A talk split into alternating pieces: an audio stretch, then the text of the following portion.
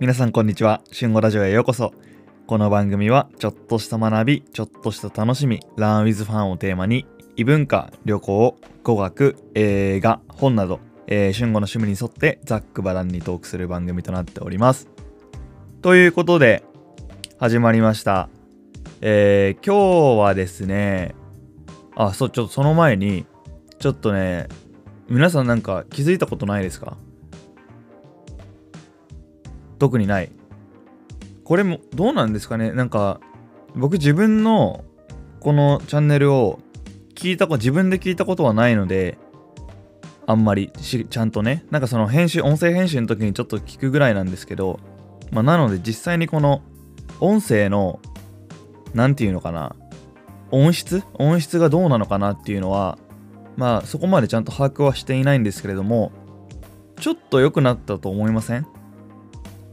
き昨日じゃない。前回あたりから。前回の配信あたりからその前と比べるとちょっと音が良くなってるなーなんて思ったそんな敏感な方はいないでしょうか。実はですねえー、マイクを買いました。このポッドキャスト用に。いちいちパソコンまたは iPhone にそのあなんていうのかな Apple の純正品の正規品のあのイヤホン。マイク付きのイヤホンで録音してでもそれだとすごいノイズが入っちゃうからわざわざあの、まあ、 Audacity っていうネットで調べるとすぐ出てくるんですけど、まあ、有名な無料ソフト音声編集のソフトを使って、えーとまあ、ノイズをね除去したりとかあの間延びしちゃった空欄の部分何も話してない無言の部分をカットして、まあ、そんな編集をしながら最終的にアップすると。でそういう段階があったんですけどでそのノイズの除去も結構限られるというかうんとまあもともとノイズがたくさん入ってるんであんまりね綺麗に除去できないんですけど、まあ、それに限界を感じていたのとまあねあの多分最初の方からねずっとね音質そのうち良くなります良くなりますって言ってまあなんとかね Audacity でごまかしてたんですけど、まあ、ついにまあそのごまかしもね、いい加減ちょっと良くないなと思って、ポッドキャスト聞く上で多分音質ってかなり大事になると思うので、今回ちょっと買ってみました。でもネットでなんかいろいろ調べたんですけど、まあ最初のマイクなので、まあ意識したのは、まあ普通に、なんていうの？ココストパフォーマンス。言えてないね。コストパフォーマンス。うん。まあなるべく安いのを買って、でかつ、まあ質も別にそんなね、超質の高いものは全然求めてなくて、まあある程度のものがそこそこのレベルの質のものをそこそこの値段で買えるというところをね、重視した結果、シュアーというメーカーの MV5 っていうね、ちっちゃいマイクを買いました。どうなのかな？これは良くなってるんだろうか？まあ、ちょっとよくよくわからないんですけど、今はちなみにそのマイクのマイクと iPhone の間をこう有線でつないでるんですよね。で手話専用のアプリを立ち上げて録音してます。うん。まあこういう使い方。あとはねなんかパソコンにも直接つなげられるのでまああのパソコンでも録音できるみたいな感じでやっていますというわけでまあそんな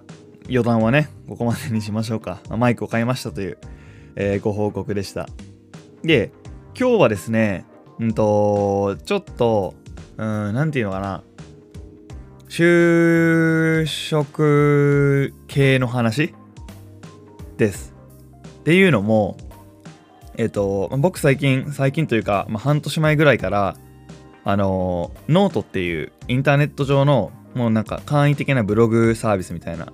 もう日記帳みたいな感じのえー、サービスあるんですけど多分皆さんも多分一度はあの見たり聞いたりしたことあると思うんですけど、まあ、それでいろんなこと書いてるんですよね。なんかもう日常の気づきだったりとかなんか最近勉強したこととかもう本当にいろんなことをざもう雑記雑記っていう感じで書いてるんですよね。アウトプットの場としていいなと思ったので。でそれ書いていくとそのその記事自分が書いた記事を何人の人が読んだか読ん全部読んでるのか知らんけど何人の人がその記事を開いてくれたのかっていうのを数字として出してくれるので分析できるんですよね。なんかあこの分野のこういう記事は人気があるなとか。なんか逆にあこれ絶対人気出ると思って書いた絶対読んだ読みたい人多いなって思って書いた記事が意外とこう全然読まれなかったりとか。そういうのがある中で割とねその就職系就活系の記事が結構人気なんですよね。結構その僕が今まで多分20本もいってないな15本ぐらい書いた中でそのうちのトップ5ぐらいに結構入ってるんですよ。トップ5のうち3、4, 3 4つぐらいは就職系の記事だったので、まあ、結構なんか関心が高い人が多いのかなって。今日はその中でも一番こう読んでる読んでくれた人が多かった。自分が前職を辞めた時のこと前職を辞めた時の、えっとまあ、職場の上司の反応だったりとか、えー、同僚先輩の反応だったりあとはまあ周囲の家族だったり友人だったりの反応リアルな反応っていう記事がすごいあのたくさん読んでくれた方がいたので今日はそれをここでも話そうかなと思います。まあ、ちょっと早速話そうと思うんですけど、えっ、ー、と、僕が前職を辞めたのは、えっ、ー、と、今年の2月の末です。2月の28、9どっちかかな。うん。で、え、まあ、マネージャーにもちろん、その、伝えないといけないじゃないですか。辞め、辞めようと思ってますっていうのを、えー、伝えなきゃいけなかったんですけど、それを伝えたのが、確か11月末ぐらいだったかな。11月の中旬とか11月の末ぐらいだったと思います。なので辞める2月だったから、えー、1、2、3ヶ月前ぐらいに言ったのかな？うん。まあ言った時のシチュエーションとしてはまあでも早早めに言うことにそれに越したことはないと思ったので11月の頭ぐらいだったかな？にえっとまあある日の昼休みたまたまマネージャーと、えー、僕が2人でそう休憩室みたいなところに2人でいるシチュエーションがあったのでその時にアポイントを取ったんですよね。あの今度えっとまあ、今後のことに関してあのちょっと相談したいことがあるのでいついつの、えー、業務終わりとか、えー、お時間よろしいですか？みたいな感じで、その時はね、ちょっとあの、ポップな感じっていうか、そんななんか、全然真面目な感じではなくて、こう、全然その辞めるような相談をするよ、俺は、みたいな雰囲気は全然出さずに、まあ、ちょっと軽い相談したいんですけど、いいですか？ぐらいの感じで、えー、聞きました。まあ、マネージャーも、あ、いいよ、全然っていうことで、えっと、日にちを設定していただいて、えー、まあ、その、まあ、どれぐらい後だったかわからないですけど、まあ、それでこう、まあ、ちゃんとね、業務終わりに、ある日の業務終わりに、あのー、まあ、小さい小部屋で、2人だけの部屋で、えー、話すっていう機会を設けていただきました。はい。そうだね。でその時はなんめっちゃ緊張めっちゃ緊張したのは覚えてるんですよねやっぱりね自分がそういうことを言って怒られたらどうしようじゃないけどこうすごい失望されたらどうしようみたいな不安と、ま緊張はありましたね、まあ、なのでまあでも緊張することはその、まあ、事前に分かっていたので絶対に自分緊張するなって思ってたので事前になんで辞めたいのかその理由をちゃんと伝えられるように書き起こしてました。なんて言おうか。これは多分今後例えば仕事を辞めたいと思っている人とかがいたらこれは多分すごく大事なことだと僕は思っていてまあっていうのもうんまあ僕はすごい反えっとまあ、結果11ヶ月かしか働いてないんですけども会社その病院にね採用していただいたっていうことは、まあ、それだけその採用する側も、まあ、お金だったり時間だったり人件費だったりもいろんなこうコストをかけて採用してくれている。でももっと言えば自分の将来を買ってくれてるその育てるために採用した後もそりゃね教育するためにいろんな時間だったりとかまあその先輩だったりとかまあいろんなこう苦労っていうか何て言うのかなこのコストかかるじゃないですか、まあ、それを見込んでもそれ込みでもこの人には将来性があるって将来自分私たちの、えー、企業で力になってくれるって思ってくれて採用しているわけなのでそこには必ず感謝しないといけないし尊敬というかこうもう本当にありがとうございます。感謝と尊敬の気持ちがないとダメだっていうのはその時から思っていたので、うんまあ、これからその仕事を辞める辞めたい辞めようと考えている人にもあのぜひちゃんとなんで辞めたいのかっていうのを伝えないといけないなってその責任はあるなっていうふうに思っているのでおすすめですその事前準備はで絶対緊張すると思います直接こう言うってなった場合は。なので、多分ね、僕もあの準備はしてたんですけど、準備してた通りに当日言えたかっていうと、別にそんなことはなくて、まあ、やっぱりたどたどしくなったり、こう言おうと思ってたこと通りに言えなかったりとか、まあ、そういうのもあったので、こうね、練習しなかしてなかったらっていうのを考えると結構怖いっすね。結構ごちゃごちゃの グダグダになってた気がします。まあ、なので、まあ、緊張しやすい人は特に練習しといた方がいいかもしれないですね。で、まあそんな感じで準備をして当日迎えて、まあ、あの、相談ってどうしたのってなるじゃないですか。僕はもう本当に結論から言いましたね。間髪入れずに結論から、まあ、まずはね、こうお時間いただいてありがとうございますっていう、まあ、冒頭のね、当たり前の挨拶から入り、えー、今年の、じゃ間違えた、その当時っていうと、来年の、えー、2月末をめどに、えーまあ、この仕事を、えー、辞めようかなというふうに考えていますと。まあ、結論から言いました。で、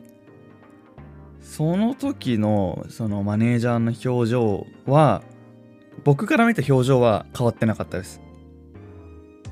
ただ何も変わってなかった。だけど、そのマネージャーの心の中でどうなったのかはわからないですね。でも、まあ、表面上は特に変わらなかった。うん。別にこう怒ることも、あの、表情をこうすごい変えることもなくて。その後、えー、僕が理由を、えー、説明しました。で、まあ、なるべく長くなりすぎないように、かつちゃんとこう伝わるように説明しました。まあ、高校、学生時代から高校こういうあの挑戦したい目標があって、一度就職したけれども、ね、高齢者の患者さんと関わる上で、一度の人生で、まあ、若い時にやりたいことをやるっていうことが、あのまあ、自分にとって優先順位が高くなってきたので、まあ、今の職場に関しては全く、えー、不満もないしとても恵まれた環境ではあったんですけども、まあ、厳しい環境に身を置いて自分をもっと成長させたいので、えー、辞めたいです。っていう、まあ、すごい今簡単に言ったんですけど、まあ、そんな感じのことを伝えました。でそしたらうん。まあ僕の当時の予想としてはそれ言った後にこうネガティブなこと言われるかなって思ってたんですよね。ネガティブなことっていうのはうんとなんかいやなんか早すぎないとかいやいやそんなつもりで採用したんじゃないんだけどみたいな引き止めるような感じのことをえっとまあ、言われるかなって想像はしていた予想はしていたんですけども、まあ、その実際はそんなことなくてリアルな反応としてはその当時のマネージャーはこう僕がそういうことを伝えた後にあそっかそうなんだって言ってました。でも本当にねそんな感じだったかなあそうなんだでその後ちょっと多分ね沈黙続いたんですよね。ちょっとだけ沈黙続いてその間にまあ僕はちょっとこうね身構えてたんですけど やばいこの後なんか来ると思って身構えてたんですけどでもその後はそのマネージャーの方はあの多分もう40代とかでだいぶこう先輩もうすごい先輩なんですけど、まあ、さっきからこうネガティブなこと言われそうだなとか僕言ったんですけどそのマネージャーの方自身は全然そういうのを言いそうな方ではないんですよね。むしろあのめっちゃ優しいんですよ。めちゃくちゃ優しくてこう面倒見が良くて、うんまあ、そんなとこも見てくれてたんだっていうぐらいすごいあの尊敬できてこう信頼のおけるあのリーダーだったことは間違いないので。で、まあ、そんな方からあまさかだそんな方だからこそこう辞めたいです辞めますっていうのを言うのがかなり辛かったっていうのもあります。で逆に多分ねすごいブラック企業でもうクソみたいな上司だったら 多分そんな辞めますって言った時にこのなんか申し訳なさだったりとかっていうのを絶対感じなかったと思うんですけどだからねむしろねこうなんか戦ってやるよみたいな辞めるまで食い下がらねえよってなってたと思うんですけどすごい、まあ、職その職場自体も職場環境も含めてすごいいいかなり恵まれた場所だったので結構辛かったっていうのはあるんですけど、まあ、そんなあの素晴らしいマネージャーからその沈黙の後いただいた言葉としては、まあ、土屋くんがそこまで言うのならと、まあ、僕は土屋くんの夢を応援するよってもうきっぱりと言ってくれました。これはすっごい嬉しかったです僕は。そんなこと言ってもらえるとは思ってなかったので全く。きっとまあそのその言葉の裏にはもちろんこう応援するよってその言葉も本当だったと思ってるし、まあ、そう信じているんですけれどもきっと言いたいことは絶対にたくさんあったんですよマネージャーも。その多分ささっき言ったネガティブなことも多分そのうちの一つでと、まあ、君の将来を買ってせっかく、え、ー、と、まあ、採用したのに、まあ、辞めれたらどういうことだとか、まあ、多分、まあ、その時に伝えたので、マネージャーとしてもびもしかしたら少しびっくりしたところはあったのかもしれないですけど、まあ、でもそういうこういきなり辞めるって言った相手に対してネガティブなことは一切言わずに、えー、と応援して応援するよって言ってくれたことはすごく嬉しかったしもうあらその時に改めてこの職場で働けてよかったなっていうふうに思いました。最終的にはそう言ってくれたんですけれどもその間にはそんなねこう2つ返事で僕が辞めますって言って OK って返してくれるわけはないのでその間にこう1時間ぐらいあのその何て言うのお互いの僕のその思いの確認だったりとかあの、まあ、辞めた後の話だったりとか、この職場での、その職場でのあの環境はぶっちゃけどうだったのかとか、まあ、そういうそのお互いの、えっと、気持ちの確認とかっていうのがありました。もちろんそのマネージャー側の気持ちっていうのもあの聞かせてもらったし、そういうすり合わせの時間がありました。例えば、まあいろいろ聞かれたな。例えば、その僕側のあのことで聞かれたこととしてはそのまあもちろんこう辞めた後の、えー、計画だったりとか、まあ、家族とはどういう話になってるのとか、まあ、そういったところが聞かれて、まあ、あとはその辞める理由の中に実際この職場で嫌なことがあったとか嫌なことされたとか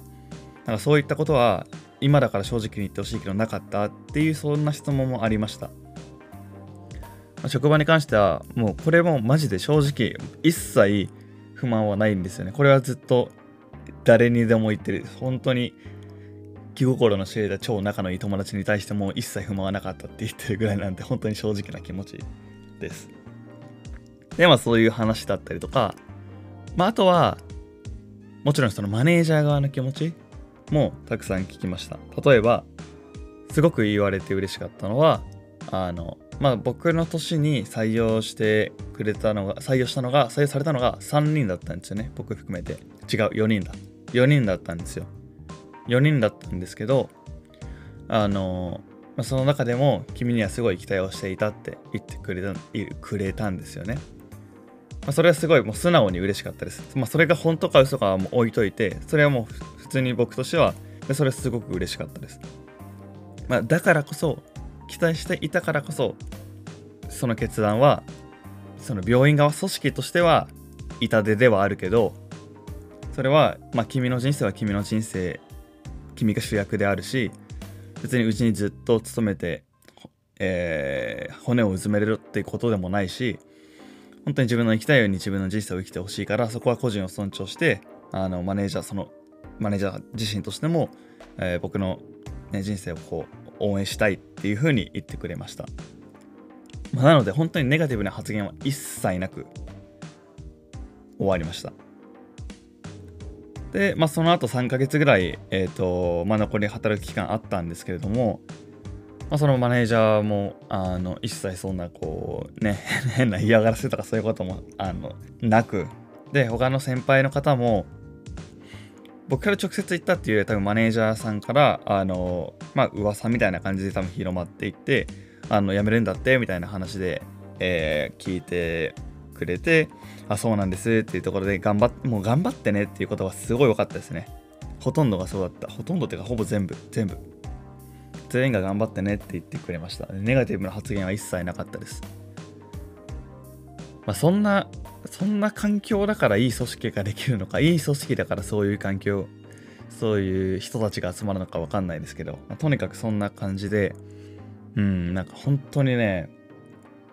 前向き前向きでしかなかったですね。一人一人の先輩の同僚の発言で態度も全然変わらなかったし、まあ、申し訳ないことしたなってなんか思うのも多分おかしいんですけど、まあ、そういう思いもありますよ。その時はやっぱりありましたよ。まあでもそれ以上にこうここで働けてよかったなこんな人たちに出会えてよかったなっていうふうには思いました。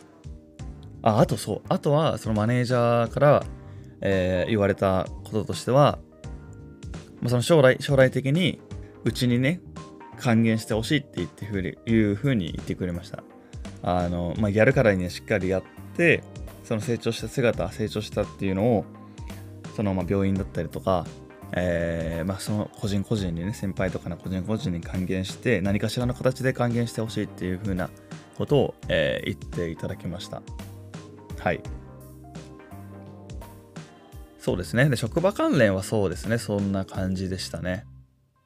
で、まあ、家族、友人に関しては、家族、友人に関しては、まあ、辞めるって言った時に、そんなに驚かれなかったですね。まあ、っていうのも、まあ、家族はもちろん、家族にも友人にも、こう、ずっとこう、自分がどういう人かっていうのを分かってるんで、そういうことに挑戦したいっていうのもずっと家族にも言ってたし、友達にも言ってたし、まあ、そういった面で、で、まあ、もともとの性格、僕の性格、安定よりも挑戦を取りたいっていうような好奇心が旺盛で、どんどんいろんな新しいことに挑戦したがるような性格だっていうのを、周りは知ってたので、全然驚かなくて、むしろなんか、あなんかららしいね、みたいな感じだったので、そこはすごくね、あのー、気持ちよかったですね。分かってくれる人がいるっていうのは本当にね、ありがたいことなんですよね。味方がたくさんいるという感じでした。本当に。それは恵まれ、かなり恵まれてたのかなっていうふうに思います。多分中にはね、あの、めちゃくちゃ周りから反対されて押しつぶされちゃいそうになったりとか、ま、その可能性がありそうだなって思う人も結構いると思うんですけど、まあ、そんな感じで、まあ、リアルな反応としてはそういうことでした。なので、この放送を聞いてくれてる人の中にこれから仕事辞めようかなとか考えてる人がいたら、そうですね。2つ、大事なことは2つですかね。まあ、1つはちゃんとこう、まあ、感謝。まあ、どんだけブラック、まあ、どん超ブラックだったら、まあ、ちょっと話は別かもしれないけど、その、ま、採用してくれて、えー、させてくれたことに対しての感謝だったり、こう、その組織に対する尊敬っていう念はね、えっと、忘れずに、その辞める理由っていうのをちゃんと伝えるっていうのが一つと、まあ、二つ目は負けない負けないっていうか折れないってこと。そこでなんか、まあ、僕はこう幸運にもすごい後押ししてくれた周りの人がみんな後押ししてくれたんですけど多分中にはねこう引き止めたりとかあの、まあ、懐疑的な目を向けたりとかことを言ってくる人がいるんですけど、まあ、そこでめげない絶対にめげないっていうのが大事かなと思います、まあ、そんなそんなねめっちゃホワイトな環境をやめた僕でもやめたことに関しては一切後悔してないので多分ねブラックの人はねやめたら絶対後悔しないです。はい。まあそんな感じですね。ちょっと今日は長くなっちゃったので、えー、今日はこれぐらいにしてまたねなんかちょっと足りないこととかあったら今後のね、配信で、えー、また、ちょっと深掘って配信していけたらなと思います。でね、なんかまた、こう、なんか聞きたいこととか、今日の放送聞いて聞きたいこととか、あの、実際ここはどうだったのっていうことがあったら、えー、自分の僕の答えられる範囲で答えようかなって思うので、えー、ぜひぜひあのメッセージください。よろしくお願いします。はい。ということで、今日はこの辺で、えー、終わりにしたいと思います。今日も明日も良い一日を。バイバイ。